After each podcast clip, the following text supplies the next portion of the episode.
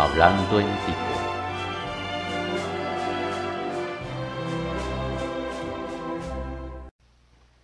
El siguiente es un artículo de Hablando en Tico, publicado el 23 de agosto del 2015. Uber y la ley. ¿Es Uber ilegal? No, al menos que yo sepa. De hecho, mucha gente está dando sus interpretaciones, incluyendo abogados reconocidos y diputados, tanto que quise hacer este post donde sumarizo las propuestas y le doy mis comentarios basados en la legislación que he leído y lo que entiendo. Primero quiero aclarar que no soy abogado, pero sí aficionado a discutir leyes. Lo que aquí digo queda abierto a ser refutado con fundamento y se agradecen las correcciones. Procedamos entonces. La legalidad de la tecnología. Mucha gente repite sin sentido que prohibir Uber es prohibir a Skype o Netflix. Primero, hay que aclarar que nadie ha dicho que Uber sea ilegal. Uber es una empresa que ofrece la capacidad de poner en contacto a un usuario y un proveedor de transporte utilizando la tecnología móvil. Nadie está en contra de eso. De hecho, en el país ya funcionan otras dos aplicaciones, EasyTaxi y Taxibo, que ofrecen exactamente lo mismo. El problema no es la tecnología, sino el bien sobre el cual se ofrece el servicio. Hace años se pretendió defender a Alice porque supuestamente Skype competía en el ámbito de la telefonía. Eso no fructificó, simplemente porque el medio utilizado era Internet y no había regulación sobre eso. Igualmente Netflix utiliza Internet. Si usara el espectro nacional para transmitir, tendría que estar concesionado. Pero no es así, por lo que Netflix tampoco estaría siendo prohibido. Eso es absurdo. Igualmente, Uber no puede prohibirse por su uso de Internet o tecnología. El problema real es que el servicio de Uber une a un usuario y un proveedor de servicio de transporte remunerado, un mal llamado chofer Uber, y este proveedor debe estar bien con la ley. Pero los conductores que se afilian a Uber no están a derecho, por no tener permiso ni concesión. Ese es el problema, los conductores, no el servicio de Uber. La falacia del servicio esporádico. Muchos también comparan Uber con ejemplos como si una compañera de trabajo va donde voy yo, la llevo y ella me paga, estoy también de ilegal. Dentro del sentido común, una golondrina no hace verano. Si yo le vendo a un compañero de trabajo un DVD viejo que yo tenía, no me convierto en vendedor de DVDs. Si tengo una venta de garaje el fin de semana, no me convierto en dueño de bazar. Y, más relevante, si me inscribo en una página de venta de autos para vender mi carrito, no me convierto en comerciante de autos. Todas son acciones esporádicas, como bien lo menciona don Jaime Ordóñez en su exposición sobre el ámbito privado. Pero claro está, si la actividad se vuelve constante, repetitiva y consigo servicios que me permitan llevarla a cabo, estamos hablando ya no de actividades esporádicas, sino de una actividad sostenida.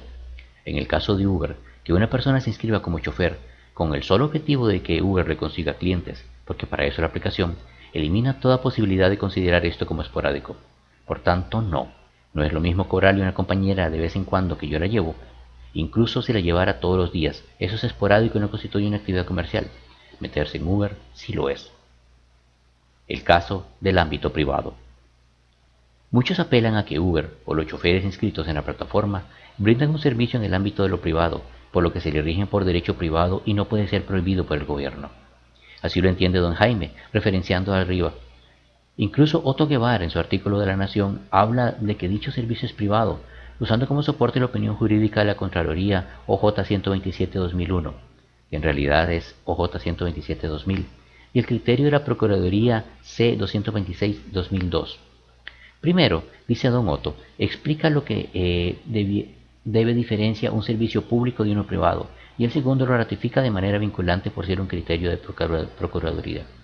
Ahora, una de las conclusiones más importantes de esos dos textos es el servicio de transporte que presta un grupo de personas a otras, que constituye un grupo cerrado, que no involucre elementos propios del servicio público de transporte, es jurídicamente posible en nuestro medio.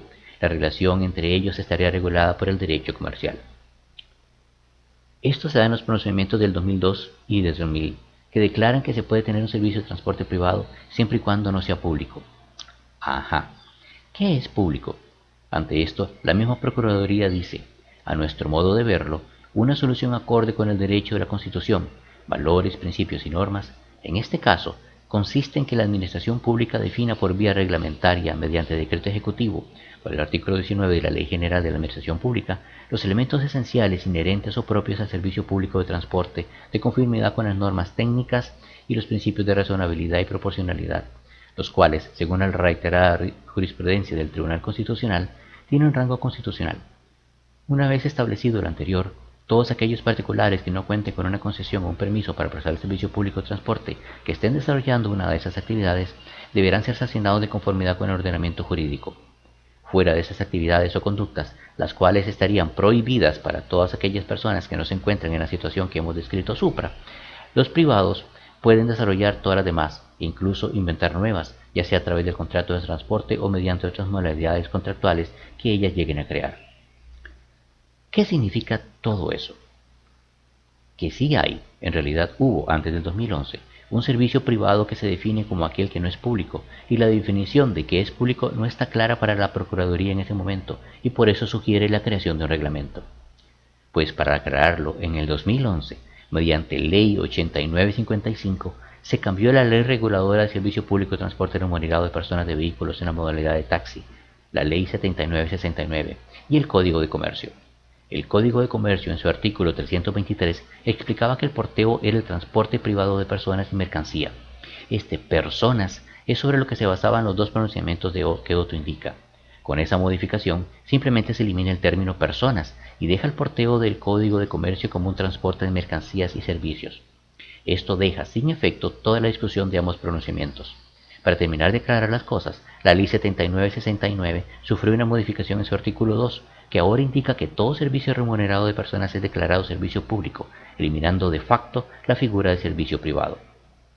Bueno, dice Don Otto que eso no es posible, que una ley así no podría pasar.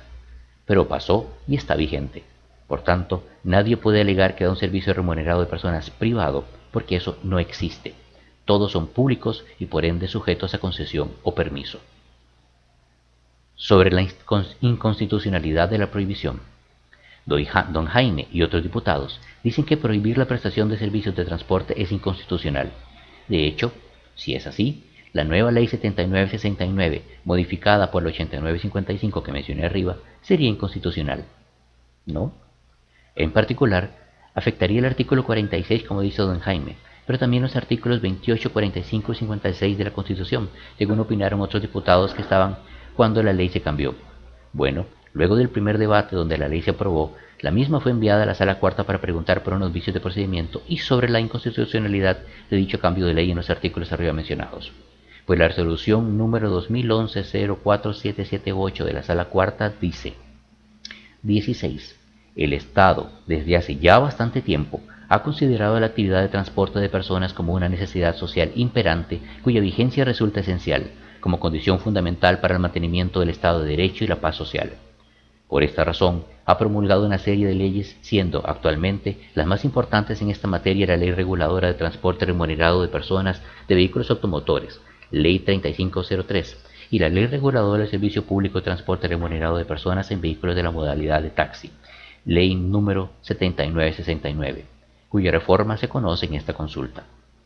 En el último quinquenio, es público y notorio que este tema del transporte de personas ha ido adquiriendo mayor trascendencia para la sociedad costarricense, no solo desde el punto de vista social, sino también económico, hasta convertirse en un tema de interés general que va más allá de la satisfacción de la necesidad meramente privada, requiriendo la intervención del Estado para dar resolución. El Estado, en este caso el legislador ordinario, puede, dentro del marco permitido de la Constitución Política y las normas de carácter legal, optar por la solución que considere más oportuna. Como recién se dijo, una de las posibles soluciones es regular dicha actividad y declararla servicio público, que es precisamente lo que hace el proyecto consultado, cumpliendo necesariamente con los dos elementos antes señalados. En virtud del expuesto, la Sala no estima contraria a la Constitución Política la reforma al artículo 2 de la Ley número 7969 para considerar el transporte remunerado de personas en la modalidad de taxi un servicio público del cual es titular el Estado y que se explotará mediante la figura de concesión administrativa o el permiso en caso de servicios especiales estables de taxi. 17.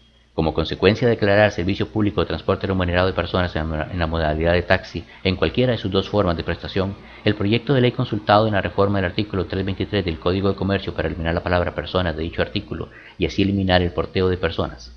Con esa reforma, el legislador busca, de una vez por todas, abstraer de la esfera privada la prestación del servicio de transporte de personas que en su modalidad ha sido declarada servicio público por el legislador y hace que sean otras las reglas del juego y principios jurídicos a aplicar. Los particulares se convierten en colaboradores de la administración pública en la prestación de ese servicio que, por sus características y la evidente existencia de un interés público, debe ser en principio asumido por el Estado sin que estén de por medio principios y derechos que rigen las relaciones privadas, como lo son el principio de autonomía de la voluntad o la libertad de comercio.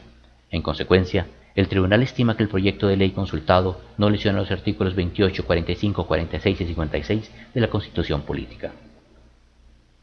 Más que claro. El cambio realizado en el 2011 por medio de la Ley 8955 declara que todo servicio remunerado de transporte es público, se rige por el derecho público y deja de existir la figura de transporte privado, y eso no es inconstitucional. Sobre el CAFTA. Para cerrar, don Henry Mora, diputado de una teoría sobre el efecto del TLC con Estados Unidos de CAFTA sobre Uber, Don Henry explica con muchos detalles y muy claro cómo el artículo 11 del CAFTA le da la posibilidad de Uber de entrar como compañía de porteo, a como se entendía antes del 2011, porque cambios a la ley no deberían entrar a afectar lo afirmado en el CAFTA. Sin embargo, quedan algunas dudas que no han sido resueltas.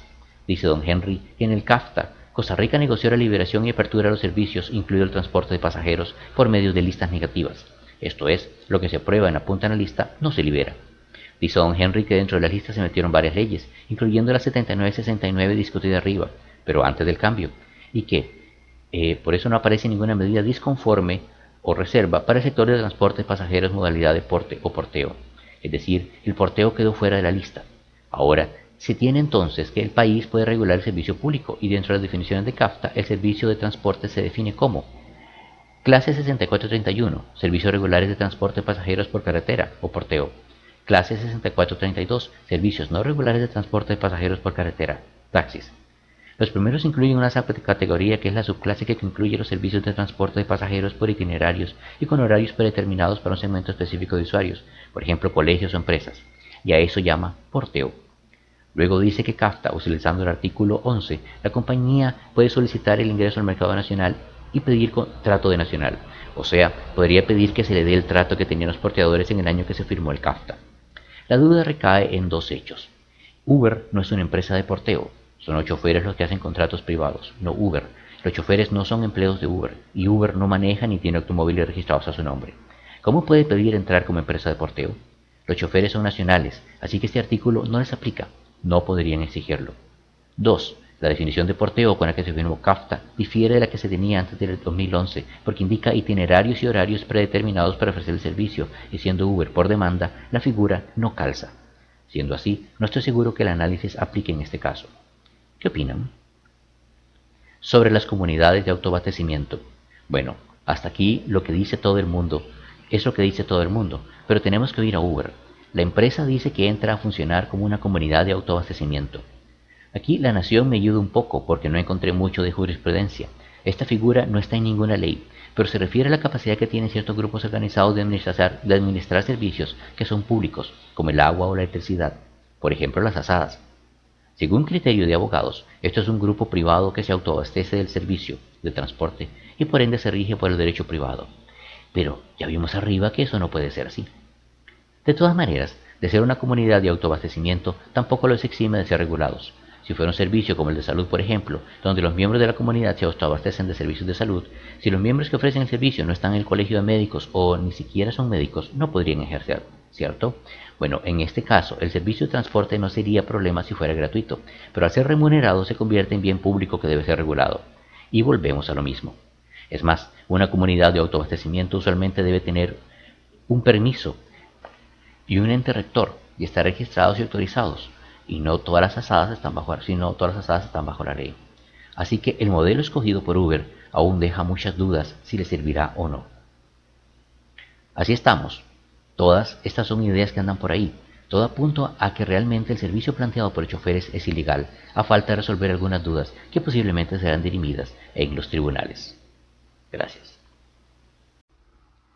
El anterior fue un comentario de William Martínez Pomares para Hablando en Tico. Hablando en Pico, una producción 2019.